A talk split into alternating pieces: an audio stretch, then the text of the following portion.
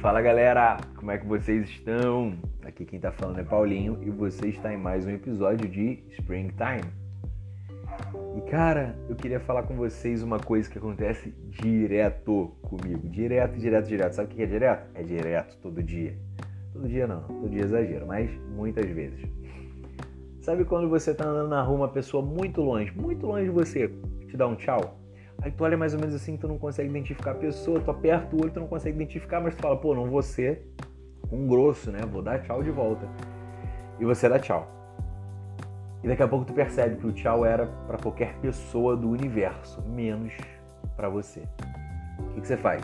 Você dá aquele sorriso sem graça, começa a andar igual flash, rapidão, para você sair o mais, mais rápido possível dali, para ninguém te reconhecer, para você não ver mais a cara das pessoas e passar batido. Cara, isso acontece direto comigo. Fora o louvor, né, cara? Eu lembro uma vez que a gente estava tocando uma música, a gente estava altão e a música ia baixar para a igreja cantar. E, cara, gritaram no, no, DM, que é o fone que fica no nosso ouvido, e falaram: Olha só, seca a música, seca a música. E, cara, todo mundo, vum, todo mundo secou a música e eu sequei também. E daqui a pouco entra uma voz do DM: Todo mundo menos você, Paulo, você continua. E aí eu voltei, tipo assim, dei aquela disfarçada e voltei. E mano, quantas vezes isso não acontece, sabe? A coisa não é com a gente, o tchau não é pra gente, uh, o que foi dito não é pra gente e a gente toma pra gente aquilo, sabe? Eu quero falar também sobre um homem na Bíblia que aconteceu isso com ele, o rei de Israel. Cara, Naaman tinha um problema, Naaman tinha lepra. E ele foi até o rei da Síria e falou isso com o rei da Síria. E durante essa conversa, uma serva do rei escutou e falou: Poxa, lá na minha terra, em Samaria, tem um profeta que é capaz de te curar. Ele falou: Pô, legal. O rei falou: Pô, fazer o seguinte: vou mandar uma carta para o rei de Israel e a gente vai resolver esse negócio. Aí Naaman falou: Tá ok. O que acontece? Então o rei da Síria escreve a carta, envia a carta junto com Naaman e o rei de Israel Chegando lá né, em Israel, Israel vai ler a carta e a carta diz assim: Olha só, junto com essa carta, estou te enviando meu servo Naamã que tem lepra e eu espero que você cure ele. E cara, o rei de Israel lê aquilo e fica louco. Ele rasga as próprias vestes e fala: Por acaso sou eu Deus para conceder vida ou morte? Por acaso sou eu Deus para que possa curar este homem da lepra? E aí é que está o ponto. Se eu tivesse que dar um título para esse podcast, o que na verdade eu tenho que fazer, senão o episódio não vai pro ar, seria que nem tudo é sobre você. Sabe? Nem tudo se trata da gente. Vê aí.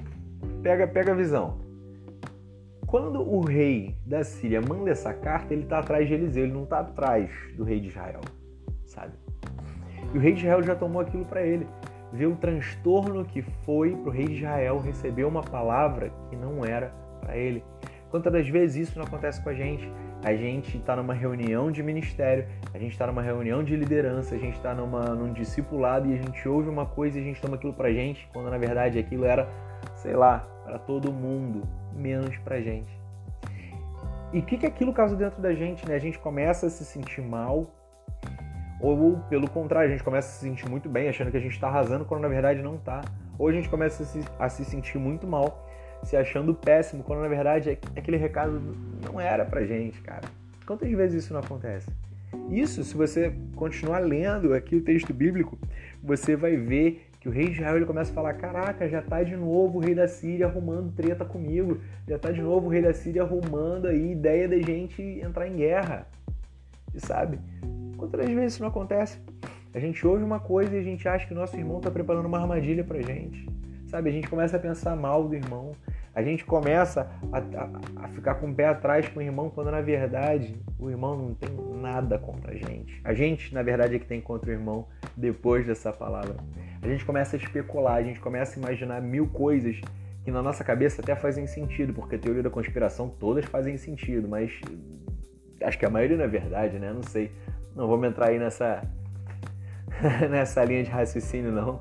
De repente, outros podcasts de outros canais falem, falem sobre isso com muito mais propriedade do que eu.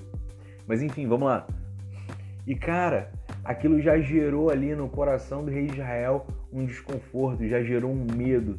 E cara, medo é uma coisa perigosa, medo trava a gente de fazer certas coisas e por um outro extremo, cara, ele impulsiona a gente para tomar muitas atitudes aí precipitadas.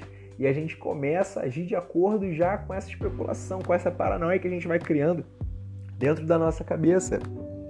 E não só isso, né, cara? Às vezes a gente entra, a gente ouve uma palavra e corre atrás daquela palavra. Mas a palavra não era pra gente. A palavra era para outro e a gente fica correndo em círculo, cara. Porque aquele não era o nosso propósito. A gente toma aquilo como propósito, a gente toma aquilo como missão. Irmão, tua vida roda, roda, roda, roda e não sai do lugar, cara. Você tá entendendo o que eu tô querendo dizer? Existem coisas que não são conosco. E como é que eu vou saber então, Paulo, o que, que é comigo, o que, que não é comigo? Cara, através da maturidade, através da maturidade espiritual. A partir do momento que você começar a perguntar a Deus, sabe, se você escutou uma palavra, escutou uma profecia, veio um varão e disse: Eis que te digo, varão, e lançou lá uma profecia, pô, legal, chega em casa e ora, irmão, vê se aquela palavra é para você, vê se aquela palavra era do trono de Deus direto para você. Sabe, a maturidade espiritual começa a nos fazer entender que existem coisas que não são pra gente, da mesma forma que nos faz entender que existem coisas que são pra gente. E ainda aquelas coisas que são conosco, a gente começa a ver que não é no, fundo, no fundo não tem a ver com, por mais que seja com a gente, não tem a ver com a gente. Pô, Paulo, como assim? É, cara, tem a ver com Deus. Na verdade, não foi Eliseu que curou Naamã, né? Quem curou Naamã foi Deus, cara.